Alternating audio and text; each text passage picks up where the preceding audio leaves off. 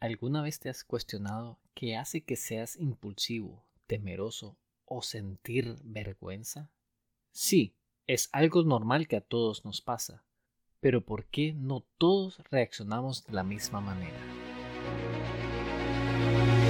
Te has enfrentado a la duda, al temor, te paralizas, no logras avanzar, sientes que el peso del mundo aplasta tus ideas, proyectos, sueños y cuando crees que ya no puedes seguir, que todo se ha terminado, te levantas, una y todas las veces, con pasión, disciplina, perseverancia, porque tu vida tiene una razón, porque tiene un propósito, porque luchas para controlar al dragón que hay en ti. Bienvenidos a otro episodio del Dragón en ti donde exploramos distintos aspectos de la vida que nos ayudan a entendernos mejor. El día de hoy conversamos un poco para entendernos quiénes somos. Y si ven, este episodio ha iniciado distinto a todos los demás, porque hemos comenzado a crear un giro en toda la temática que venimos tratando, específicamente para llegar a este punto, comenzar a entendernos. En el episodio anterior seguíamos explorando el tema del cambio, porque estamos destinados a cambiar. El mundo cambia y si nosotros no nos adaptamos, nos quedamos atrás. Y el riesgo de quedarse atrás es simplemente dejar de existir. ¿Por qué digo eso? Porque a medida que nosotros dejamos de conocernos, nos convertimos en algo que no somos. Es por eso que les digo a ustedes que dejan de existir, que si no tomas el control de tu vida, no llegarás a conocer quién eres realmente y saber lo único que eres en este mundo y lo que te hace brillar como a nadie más. Porque todos somos seres especiales. Sin embargo, solo aquellos que saben lo que los hace único saben que realmente son especiales. Como les comenté al inicio, una de las grandes preguntas que siempre me he hecho es entender por qué todos reaccionan de una manera distinta ante la misma circunstancia. No sé si les ha pasado, pero casi que puedo decir que sí. Ante la misma circunstancia, al estar a la par de alguien más, cada quien tiene una reacción distinta y eso para mí es totalmente fascinante porque abre la puerta al saber que efectivamente cada quien es único e individual en su manera de reaccionar. Puede ser que tenga rasgos muy parecidos a los míos o a alguien que yo conozca, pero la gran pregunta importante es por qué cada quien reacciona a cómo reacciona. Y para ponernos en algún contexto que todos entendamos, les quiero contar una pequeña historia de infancia. Yo no soy muy dado a ver películas de miedo, sin embargo, a medida que reflexionaba un poco sobre este tema, me llevó precisamente a mis 7 años de edad, que fue tal vez la primera vez que vi una película de miedo. Por suerte, no la vi solo, lo que ahora, haciendo remembranza de toda la situación, veo que cada quien actuó de una forma diferente.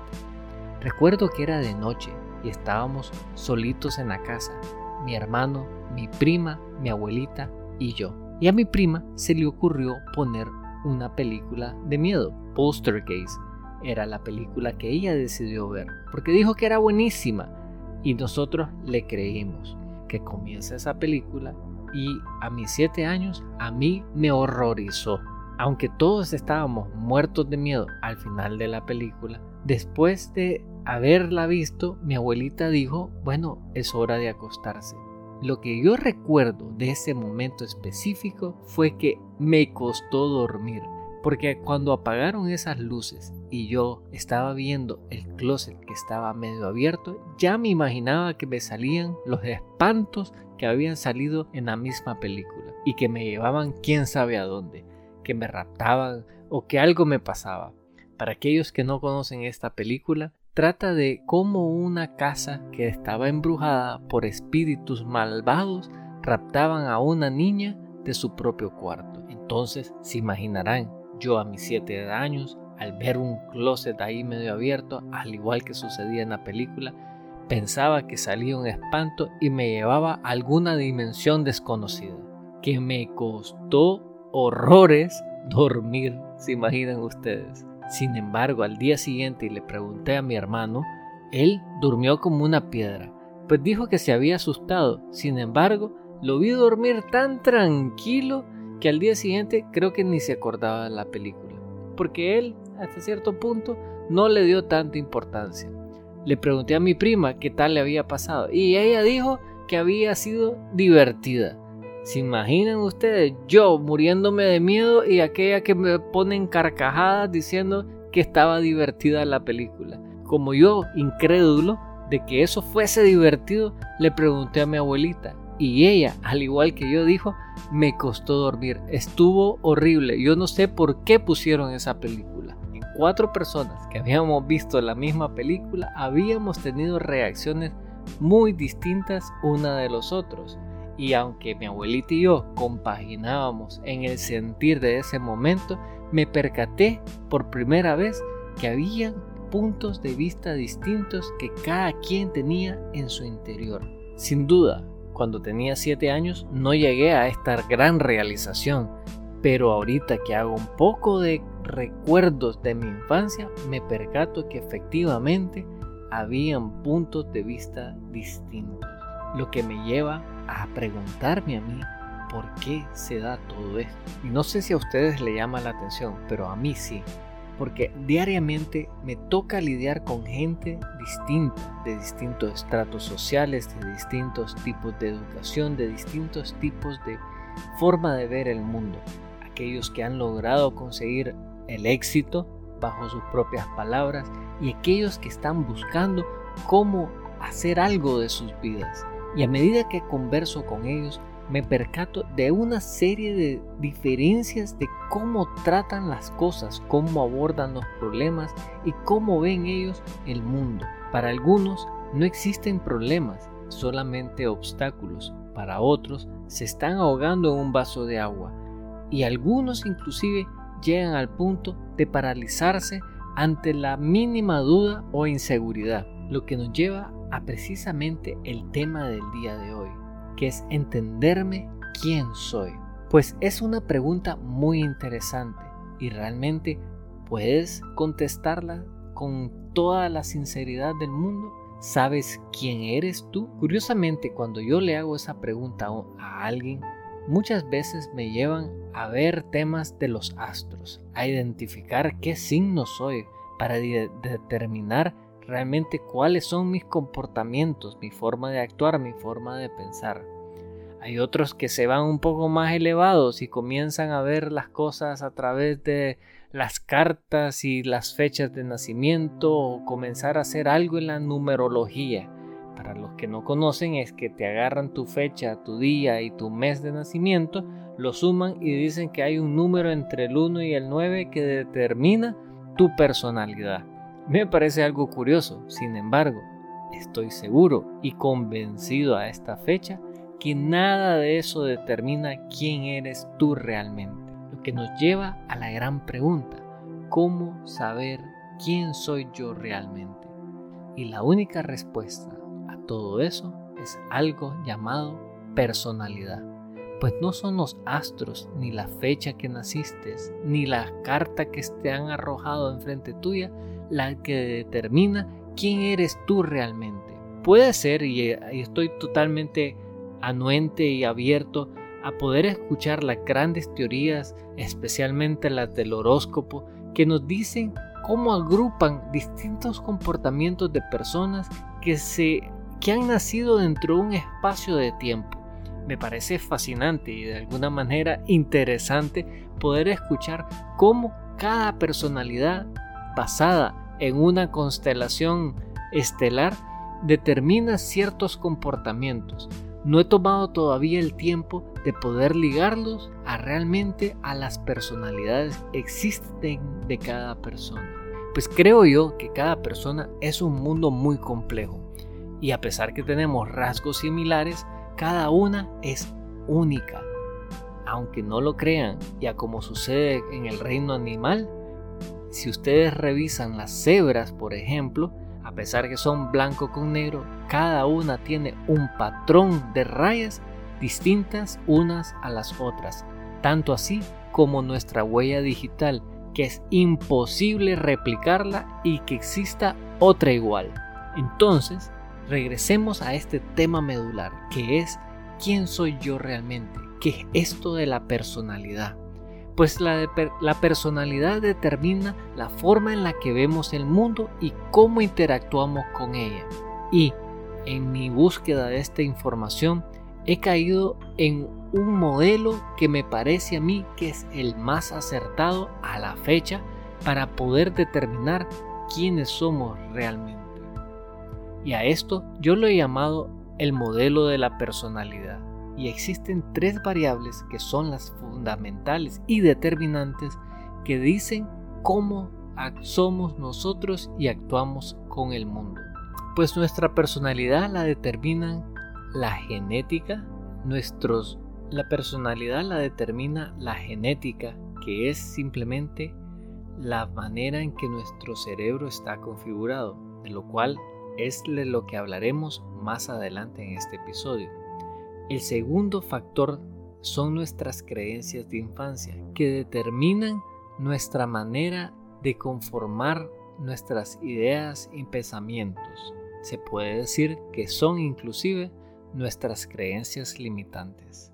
Y el tercer y último elemento en esta ecuación son nuestras respuestas programadas, pues aunque no lo crean, existen, al igual que un programa de computación, ciertas teclas que una vez que se configuran generan una respuesta automática ante las circunstancias. Entonces, estos tres elementos conjugados en distintos momentos son efectivamente nuestra personalidad. El día de hoy estaremos hablando un poco más en detalle de el primer elemento, que es la genética, que es la que determina el origen de muchas cosas de nuestra personalidad, porque dependiendo de cómo estamos configurados o cómo hemos desarrollado nuestras preferencias, es la que va a determinar qué exactamente estaremos creyendo y a la vez qué mecanismo de defensa utilizaremos para defendernos ante aquellas cosas imaginarias y reales con las que nos enfrentamos en el mundo. Es un poquito filosófico, yo lo entiendo.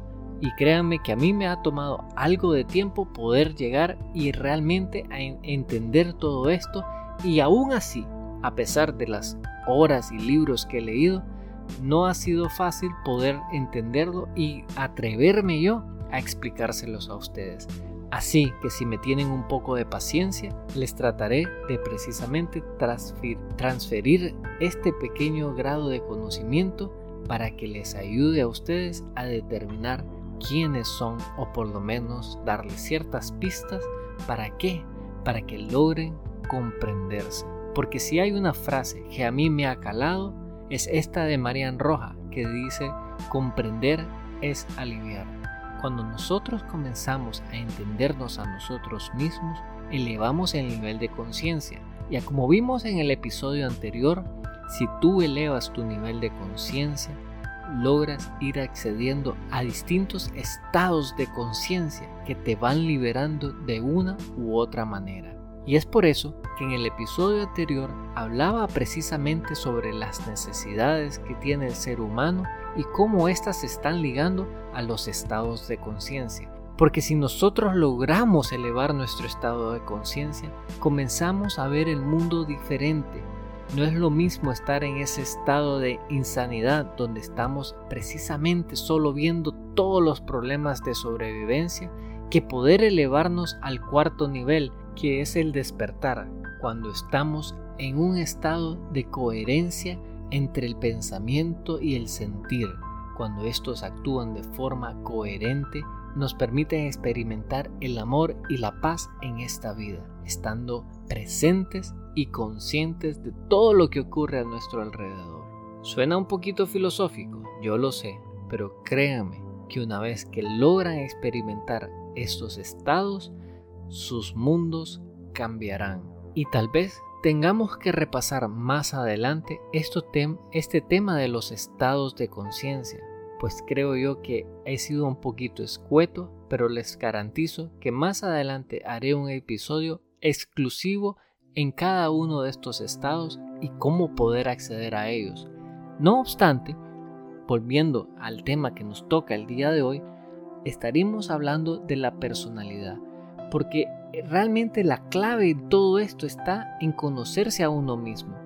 Y si nosotros no logramos saber o entendernos por qué actuamos como actuamos, no lograremos elevar el estado de conciencia. Así que en el resto de este episodio estaremos hablando de la parte genética, que es, acuérdense, uno de los elementos de lo que crea nuestra personalidad. ¿Y qué es esto de la genética? Bueno, para hacerlo bien sencillo y simple de explicar, la genética es cómo está conformado nuestro cerebro. El cerebro es un órgano complejo por sí mismo, el cual se encarga de básicamente toditos los procesos del cuerpo humano, de hacer latir el corazón, respirar, pensar, mover los músculos, hasta poder ver e interpretar las cosas que nos suceden. Que la clave de muchas de las cosas está precisamente en la cabeza. El cerebro lo conforman distintas capas y cosas que han evolucionado a través del tiempo. Es lo que nos diferencia de un reptil hasta de un insecto y de otros mamíferos. El cerebro humano lo componen distintos componentes y elementos, y estos elementos los podemos simplificar en tres grandes grupos.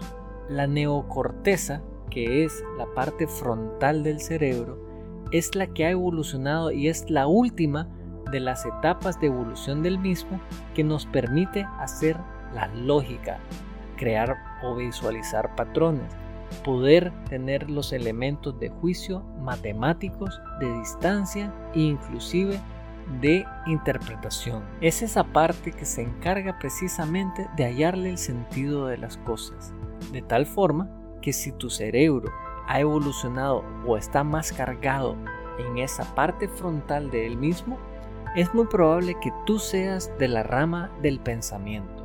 Otra de las etapas o elementos del cerebro es la parte límbica, que se puede decir que es la segunda área más desarrollada del cerebro, la cual se encarga del sentir, de poder conectar con las emociones, y más interesante, se encarga de todos esos elementos creativos, ilustrativos, abstractos y imaginativos.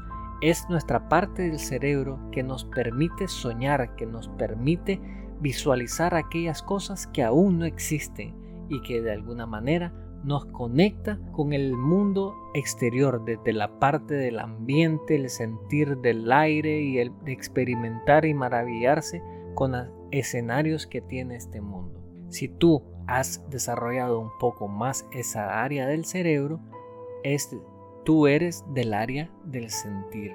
Y existe la parte más vieja del cerebro, que se llama el área reptiliana, pues es, por así decirlo, la parte más vieja de este cerebro que poco a poco se fueron formando las otras capas que ya he mencionado, pero esta es la que se encarga del área de la sobrevivencia, es la que activa toditos nuestros sentidos, es la que nos permite entender toditos esos impulsos internos que tenemos de nuestros sentidos del tacto, olfato, la vista e inclusive el oído. Pues es la encargada de poder crear y generar los distintos componentes químicos que tiene nuestro cuerpo, que, hace que nos agudicemos y actuemos a la hora de tener o enfrentar un peligro. Esta parte del cerebro es la que se encarga del hacer, de tal manera que si tú lo has evolucionado un poco más, eres de esta personalidad que le gusta actuar. Entonces, podemos ver que desde la genética, dependiendo de qué área del cerebro esté más desarrollado en tu cabeza, determina mucho la manera en la que ves e interactúas con el mundo.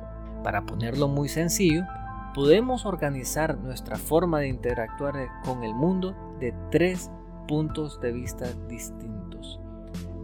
Ah, como les mencioné, aquellos que se ven el mundo a través de la lógica y la matemática son del pensar. Aquellos que son más del sentir son del sentimiento y aquellos que son más impulsivos se puede decir que son del área del hacer.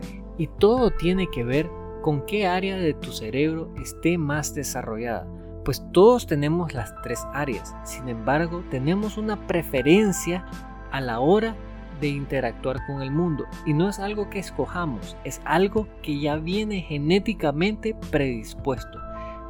por eso es que vemos que hay personas que tienen esa capacidad de ver los números e interpretarlos o capacidad de medir y hacer y pensar y, crear esos patrones lógicos porque su cerebro está diseñado para poder hacerlo. Mientras que hay otros que logran ser empáticos, logran ser amables y interpretar el mundo desde el punto de vista algo natural porque les es muy fácil de poder crear esa capacidad de empatizar e interactuar con los demás. Esas personas son más del sentir, que les permite ser como son. Y hay aquellos que son un poco más impulsivos, inclusive que yo los llamo como el chichicaste, porque no han terminado de pasar algo cuando han reaccionado.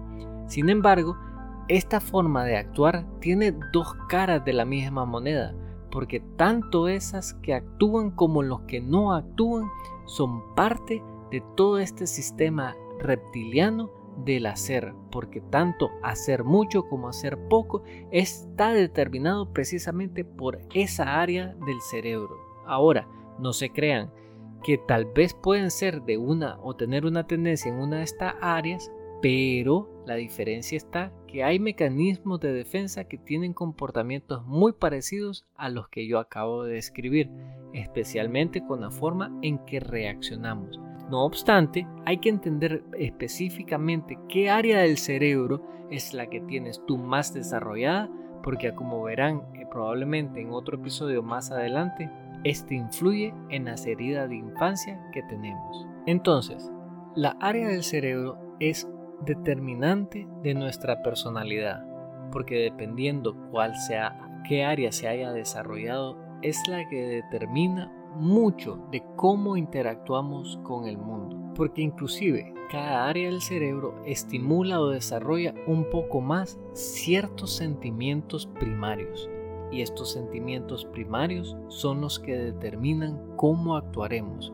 Para que me entiendan un poco más, Aquellas personas que son del pensar se ligan mucho con el miedo, el miedo que los paraliza, que les impide actuar, el miedo que los detiene de hacer las cosas que ellos quieren.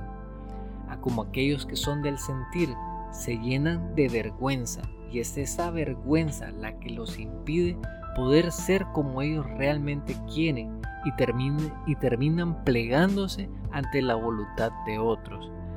Y aquellos que son más del hacer, que son impulsivos, están llenos de una ira interna que les impide precisamente detenerse muchas veces ante el mundo o inclusive compartir sus sentimientos con los demás de tal manera que siempre el hacer algo priva sobre inclusive la lógica si deben o no deben hacer las cosas.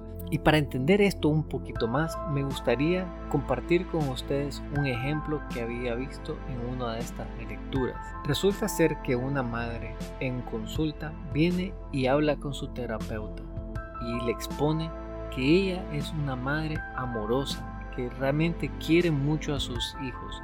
Sin embargo, reconoce que sus hijos en momentos específicos la sacan de quicio y ella actúa pegándoles y regañándolos, de tal manera que una vez que ocurre ese elemento del regaño, se siente mal porque ella no promueve la violencia y no entiende por qué le pasa lo que le pasa. Entonces el terapeuta viene y le explica precisamente este modelo mental, que todos tenemos ciertas tendencias y de, de alguna manera al escuchar su testimonio le dice, tú eres del área del hacer, de tal manera que a la hora que ocurre algo, tu ira reprimida se ve manifestada a través de tu impulso de tomar una acción y reprimir ese acto de injusticia que estás determinando en ese momento.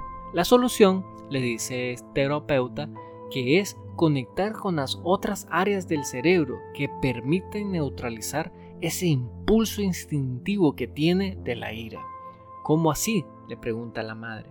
Pues imagínate que a la hora de que estás sintiendo el impulso de mover el brazo, comienzas a preguntarte, ¿por qué haría eso? Si realmente quiero yo a mis hijos, si yo los quiero, no necesito experimentarlo con violencia y más bien tranquilizarme y explicarles. Si yo quiero a mis hijos, conecto con esta parte de la emoción que dice, no es así como puedo corregir una conducta no deseada. Tengo que entender primero qué es lo que los hace hacer ellos, lo que hacen que me saque a mí de quicio. De tal manera que si logras conectar con esos otros elementos de tu cerebro, podrás neutralizar ese impulso agresivo de tener que actuar en contra de aquellos que tú más quieres para evitar más adelante sentir el arrepentimiento o la culpa de haber actuado de una manera la cual tú no estás de acuerdo. Pues vemos cómo saber y entendernos un poquito nos puede precisamente ayudar a ser más conscientes y coherentes con nuestra forma de ser. Al igual que este ejemplo, esta madre que no apoya la violencia logra entender por qué ella actúa como actúa. Y más importante que eso es precisamente encontrar ese mecanismo que logre elevar el nivel de conciencia a través del cuestionamiento lógico y conectar con su sentimiento de madre para evitar hacer algunas heridas que son irreversibles en algunos casos con los hijos. Si ven, la gran importancia de entender quiénes somos realmente es fundamental, pues nos ayuda a precisamente a tener una manera distinta de interactuar con este mundo ante las circunstancias que nos están pasando. Cuando nosotros entendemos cuál es esa área del cerebro que tenemos más desarrollada, sabremos por qué a veces actuamos como actuamos. Y más importante para mí es que tengamos este mecanismo, esta manera de poder neutralizar la forma automática que está programada en nuestro cerebro de actuar. ¿Cómo? Conectando con las otras áreas que, que tenemos. Físicamente las tenemos. Tenemos esas otras áreas en nuestro cerebro con las cuales, como tenemos una preferencia, no compaginamos o no las activamos. Esto es como nuestra manera de escribir. Nosotros tenemos dos manos, pero preferimos una ante la otra para escribir. Eh, tenemos las capacidades para hacerlo con la mano, con la derecha, inclusive he visto yo personas que escriben hasta con los pies. De tal manera que si nos los proponemos, lo podemos hacer. Sé que es un tema de preferencia. Yo escribo con la mano derecha, y las veces que he probado de escribir con la izquierda, honestamente ni yo mismo le entiendo. Pero también hoy les puedo decir que es un tema de práctica. No es que yo quiera escribir con un lado, con una mano o con la otra. Lo importante no es eso. Lo importante es saber que si me dedico a darle un poco de práctica, logro aplicar mi motor afina a la mano más débil, que en este caso es mi izquierda. No tampoco les quiero decir que es un trabajo fácil, porque no lo es. Lo que requiere es de esta disciplina y persistencia continua de poder ir captando esos pensamientos a medida que se nos vienen a la cabeza, pues es la cabeza la que gobierna nuestras acciones. Y bueno, ya he hablado bastante y espero que les ayude y les sirva precisamente esta plática, por lo menos a cuestionarse y a tratar de motivarlos a entenderse un poco más. Comencemos a ver de qué lado del cerebro tenemos nuestras preferencias, si somos más del pensar, del actuar o del sentir. Les ayudará mucho el siguiente episodio porque estaremos hablando de las creencias y de dónde vienen. Y puede ser que sea más fácil poder determinar la creencia que tenemos desde infancia que nos ayude a la vez a ligar con el área del cerebro que más tenemos desarrollada.